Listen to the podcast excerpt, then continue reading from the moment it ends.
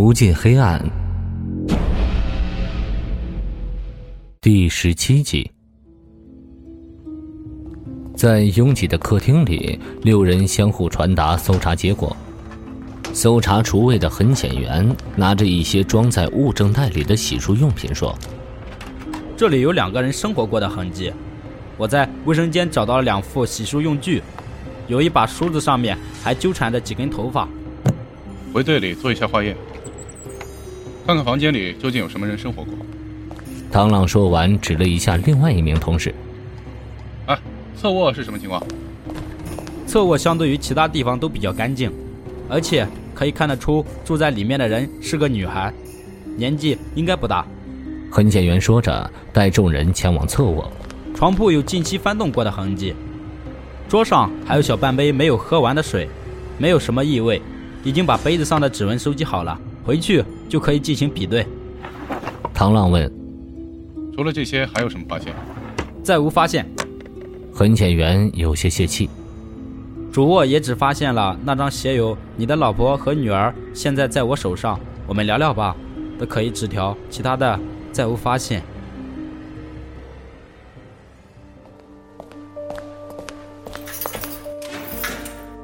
一个半小时后，周勇再次被提审。一天之内，他被提审两次，不免有些疲惫。这次审讯参与人少了方志国，不免让周勇有些好奇。他看了一眼审讯室的挂钟，问：“是不是在我家搜出什么东西了？”这个是什么？李安拿出一张 A4 纸，是那张纸条被放大打印出来的。我们在你家没有看到你的老婆和你的女儿，我们也在民政局查过了。你们并没有离婚。你的老婆和孩子的工作学习单位，我们也调查过了。他们在四个月前相继由你办理了离职和退学手续。周勇没看清 A4 纸上面的字，只是顺着李安的话接下去：“对，我和他并没有离婚。我老婆和女儿离开了我，他们不想和我过了。半年前我被革职后一蹶不振。”他不想让女儿学我，所以偷偷带着女儿离开了我。唐浪拿出物证袋，这个纸条是什么意思？天哪！唐浪完全搞不清楚，周勇怎么就变成了和女孩跳楼事件纠缠不清的身份？怎么说起话来这么费劲？他应该明白，快点把知道的说出来，可以让真相尽早的公布于众。像这样挤牙膏一样的审讯，实在太费神了。给我看看。周勇伸手索要，李安把 A 四纸递过去，周勇接在手中，面无表情的看着。你说的是这个，和我老婆女儿的失踪没什么关系吧？周勇把 A 四纸随手扔给李安。唐浪问：“那他们在哪儿？”我要是知道他们在哪里，我家能那么混乱吗？周勇有些生气。给我根烟。李安递根烟过去，周勇点燃后就开始低头，一个劲儿的吸烟，不再理会他们。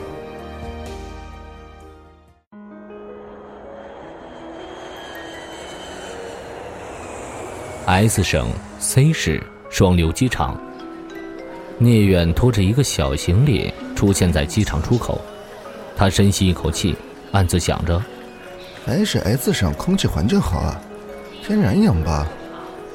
不过可惜啊，这里属于地震一带，老是地震，谁受得了啊？不远处有一个身穿休闲装的男人对着聂远挥挥手，他这才反应过来，连忙伸手回应，拖着行李一路小跑来到男人身边。哎，几年没见，你帅的我都不敢认了。男人憨厚的挠着头发，嗨，你这家说，聂远。听说你是我们这届混得最牛叉的一个，好像已经做分队副队长了吧？聂远抬手制止男人的夸奖，低调。张亮，都说了多少遍了，遇事低调。张亮连忙把身后的汽车副驾打开，热烈欢迎这省 X 市刑侦分队副队长聂远同志，光临我们大 S 省了！聂远装作有迎接队伍似的，对着附近的空地压了压手。不用鼓掌，点到为止。两人的傻叉行为自进入汽车后就结束了。张亮拿了一瓶含有水珠挂在瓶子上的冰水递给聂远，给，一路上累坏了吧？聂远接过水，毫不客气地喝了一大口。唉，你坐飞机试试。张亮安心开车，嘴巴却是没有停下来的意思。怎么，今天突然和我说要来我们这儿，为了什么事儿啊？聂远点燃一支烟。妈呀，可算憋死我了！你自己都说突然了，那肯定是公事啊。哦，既然是公事，那咱们今天就不办公事。来了我们 S 城，我这个做小弟的，可得盛情款待你这个老大哥呀。见聂远要拒绝，张亮义无反顾地说道：“哎，别拒绝我的盛情款待呀！你只要拒绝，就证明你想。行，既然有人招待，不吃不是外乡人吗？”聂远看着张亮的侧脸，最近你们这太平吗？张亮指着前风挡玻璃的风景，还行吧。你看，改革春风吹得哗哗的，生活可算是蒸蒸日上啊。那还行。聂远见张亮这个南方人突然蹦出了东北话，不免觉得好笑。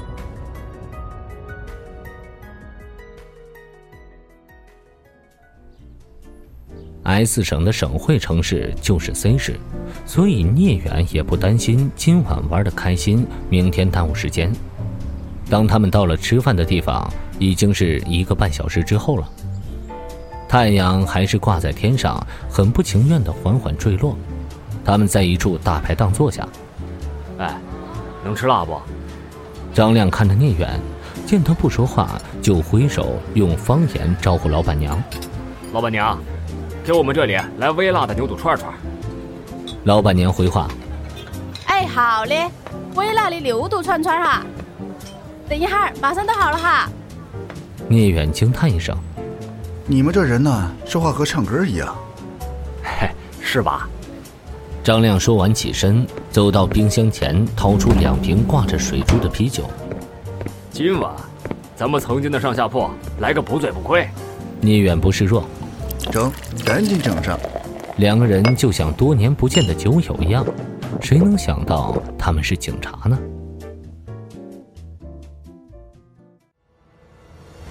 欲知后事如何，请收听《无尽黑暗》的下一集。本节目由 FaceLive 声势工作室倾情打造，FaceLive 声势工作室创造声势新时代。